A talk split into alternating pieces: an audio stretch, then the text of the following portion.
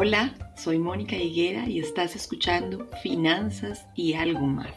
Te invito a suscribirte en las principales plataformas de reproducción. Este podcast está disponible en Spotify, en Apple Podcast, en Google Podcast, en Audible, en Listen Notes. También lo he subido a mi canal de YouTube, Mónica Higuera, Finanzas y algo más. Bienvenido, bienvenida a un nuevo episodio en el que estamos conversando de finanzas personales.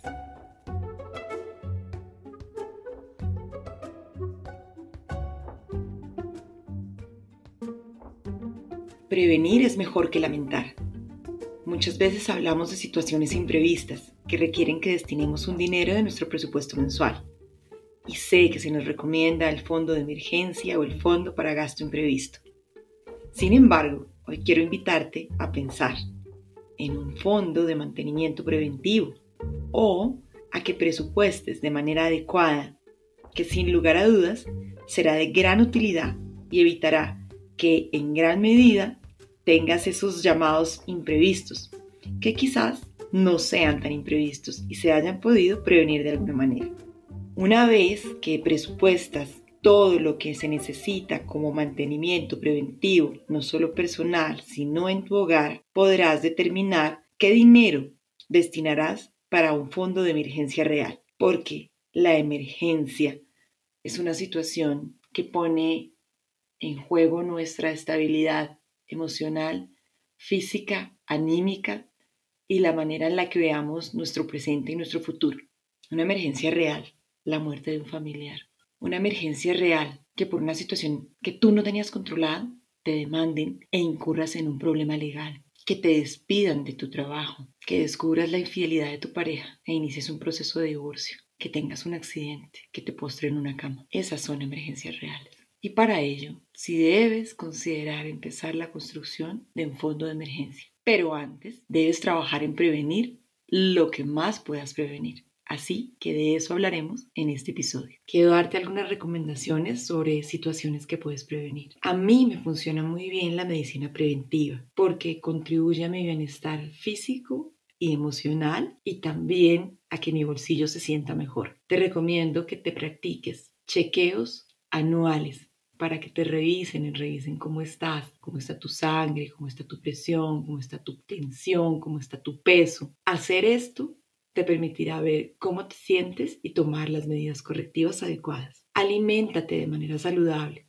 Lo mencioné en el episodio anterior. Esto te ayuda a sentirte bien, a vivir mejor y a ahorrar. Haz ejercicio de manera regular. Sal a caminar, haz ejercicio en tu casa, revisa videos, cuida tu cuerpo. Mente sana en cuerpo sano. Ejercítate porque por tu bienestar es la mejor manera de darle a tu cuerpo lo que te pide descansa, duerme, duerme las horas requeridas. Visita al odontólogo de manera regular, una vez al año o una vez cada seis meses. Si te cuidas en lo saludable, te aseguro que evitarás un montón de gastos en medicinas, un montón de gastos en tratamientos, un montón de tiempo de incapacidades médicas. Todo esto te permitirá realmente bajar esas partidas que a veces denominamos imprevistos por enfermedad, que tal vez sí podían haber sido previstos si te hubieras cuidado de la manera adecuada.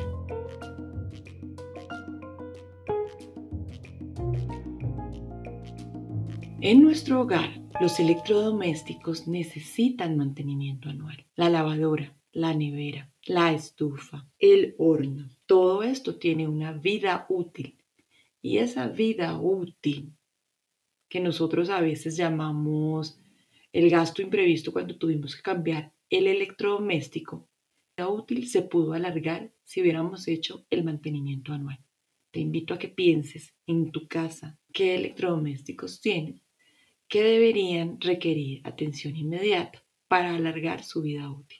Esta es una manera de prevenir gastos que llamamos imprevistos que realmente no lo son nuestra vivienda, el lugar que habitamos. Nuestra casa necesita pintura. Si vivimos en una casa, las cubiertas deben ser reparadas, las fachadas deben ser arregladas, pintura, impermeabilización, limpieza de cañerías, limpieza de ductos, Todo eso ayuda a prevenir situaciones que requieren un gasto mayor si llega a suceder una inundación, una lluvia fuerte.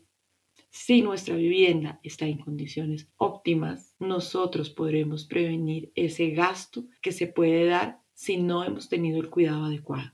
También en la prevención podemos revisar los seguros que existen. En un capítulo más adelante podremos hablar un poco más de ellos. Hoy los quiero mencionar a manera general. Existen en el mercado seguros que podemos revisar que podrían llegar a cubrir situaciones que necesitarían atención inmediata nuestra y grandes cantidades de dinero. Teniéndolos, podemos delegar esta atención y este gasto en un tercero, la aseguradora. Comenzaré por el seguro de vida e incapacidad total y permanente. Si tenemos o contamos con un seguro de vida, podemos estar tranquilos de que la deuda que tenemos de manera hipotecaria podría ser cubierta por ese seguro. ¿Por qué?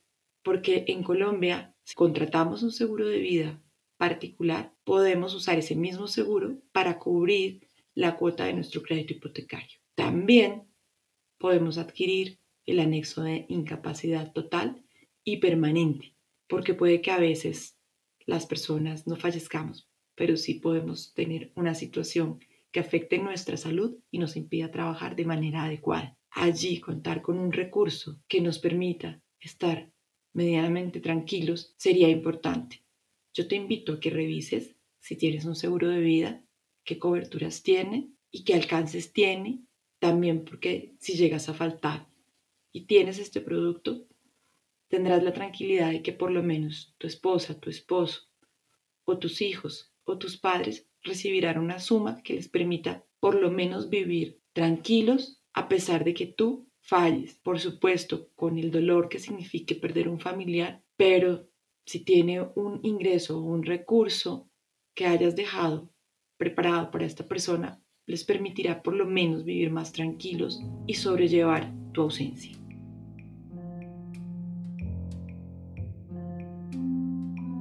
Si tenemos vehículo, es importante asegurar este vehículo no solo por los daños que sufriere ese vehículo si llegaremos a tener un accidente, sino por los daños que pudiéramos sufrir nosotros si tenemos un accidente o si llegamos a afectar un tercero. Si tenemos un accidente y atropellamos a alguien, tener el seguro de vehículo permitirá subsanar los gastos legales y los gastos de la persona a la que llegaremos a afectar. Un seguro en nuestro hogar, si tenemos nuestra vivienda, este seguro en algún momento podría ayudarnos con estos accidentes que se pueden presentar, como la ruptura de los cristales, como una inundación, como la ruptura de un tubo, como un daño en el piso, como que se cae el techo encima, son cosas que pueden pasar. Y de suceder, si tuviéramos contratado un seguro en nuestro hogar, nos hubieran ayudado a no tener que incurrir en un gasto tan importante. Yo te invito a revisar si tienes un seguro en tu hogar y si lo puedes adquirir, sería mucho mejor que lo tuvieras para estas cosas prevenir. Un seguro de desempleo los seguros de desempleo existen y en algunos casos los ofrecen las instituciones financieras cuando tenemos créditos. Puede que cubran algunas cuotas, no muchas, pero tener un seguro de desempleo permitiría que de repente si tienes algún crédito, este seguro pueda cubrir tantas cuotas mientras tú nuevamente organizas tu vida y puedes regresar a generar ingreso. Una vez que has considerado la prevención como herramienta, y has revisado si estás en condiciones de hacer los mantenimientos preventivos físicos requeridos, ya sean para ti o para tus bienes, podrás establecer cómo construir un fondo de emergencias reales, esas que no dan espera. Por ejemplo, si llega a fallecer alguien en tu familia y necesitan para los gastos de sepelio, por lo general esos gastos son altos. Si no han tenido un seguro de previsión exequial, seguramente tú o alguien más en tu familia tendrá que ayudar en estos gastos que cuando suceden no dan espera. Si alguien te demanda por cualquier situación, si te divorcias, deberías tener cómo pagar un abogado. Lo cierto es que cuando estas situaciones ocurren, si no tienes el dinero presupuestado para una emergencia real como esta, pues comenzarás a buscar préstamos y eso afectará tu vida financiera cotidiana. Los fondos de emergencia se usan para también sobrevivir. Muchas personas los planean en caso de pensar que realmente pierdan por completo su trabajo y necesitarían por lo menos un año de todos los gastos para poder ser cubiertos. Un fondo de emergencia se debe construir pensando en que no recibirás tampoco ningún tipo de ingreso y que de ese ahorro que has construido podrás tener cómo solventar esta situación tan compleja que se te pueda presentar como un despido porque si te despiden vas a tener que seguir pagando tu comida, tu vivienda, el colegio de tus hijos, todo lo que implica llevar un hogar. Allí te invito a revisar nuevamente el episodio 34 y las notas de ese episodio para que nuevamente replantees cómo es tu presupuesto mensual y qué ajustes podrías hacer para tener en cuenta que vas a construir un fondo de emergencia. Una vez has separado la partida adecuada para tu fondo de emergencia, recuerda, no es para tus vacaciones, no es para comprarte lo que tanto has querido, no es para irte de fiesta, es para que si algo sucede que tú no tenías considerado, que se sale de tu control, no salgas a buscar cómo endeudarte para atender este tipo de situación.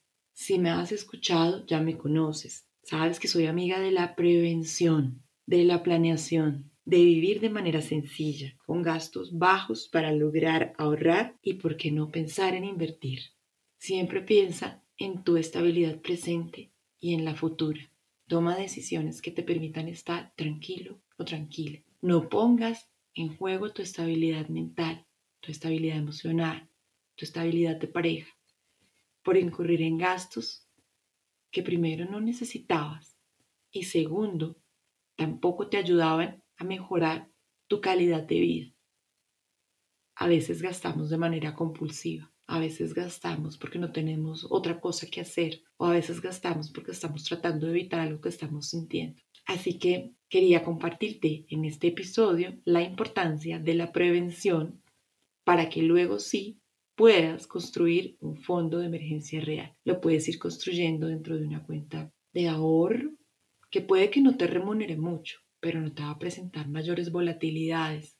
No lo inviertas o no lo destines o no lo guardes en productos de largo plazo, porque cuando una emergencia sucede necesitas tener disponibilidad de inmediato e invertir en productos de largo plazo que no entiendes y que tienen volatilidad podrá poner en riesgo estos recursos que realmente necesitas en cualquier momento. Si decides ampliar esta información, por favor, contáctame tienes mis redes sociales, arroba Mónica P. Higuera en Twitter, arroba Mónica P. Higuera en Clubhouse, arroba Mónica Higuera Finanzas y algo más en Instagram y también puedes escribirme Mónica Higuera arroba finanzas y algo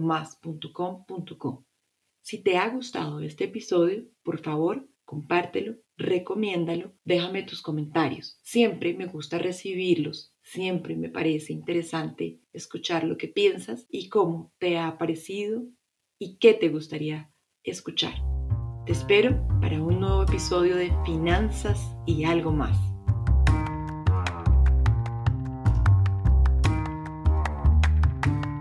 En Finanzas y algo más llevo procesos de educación financiera, de finanzas personales, de manera individual. Tu dinero requiere intimidad. Tu dinero requiere discreción. Tu dinero requiere tu atención. Contáctame. Si requieres apoyo en temas de coaching financiero, en temas de planeación presupuestal o si quieres saber cómo iniciar tu camino de la inversión.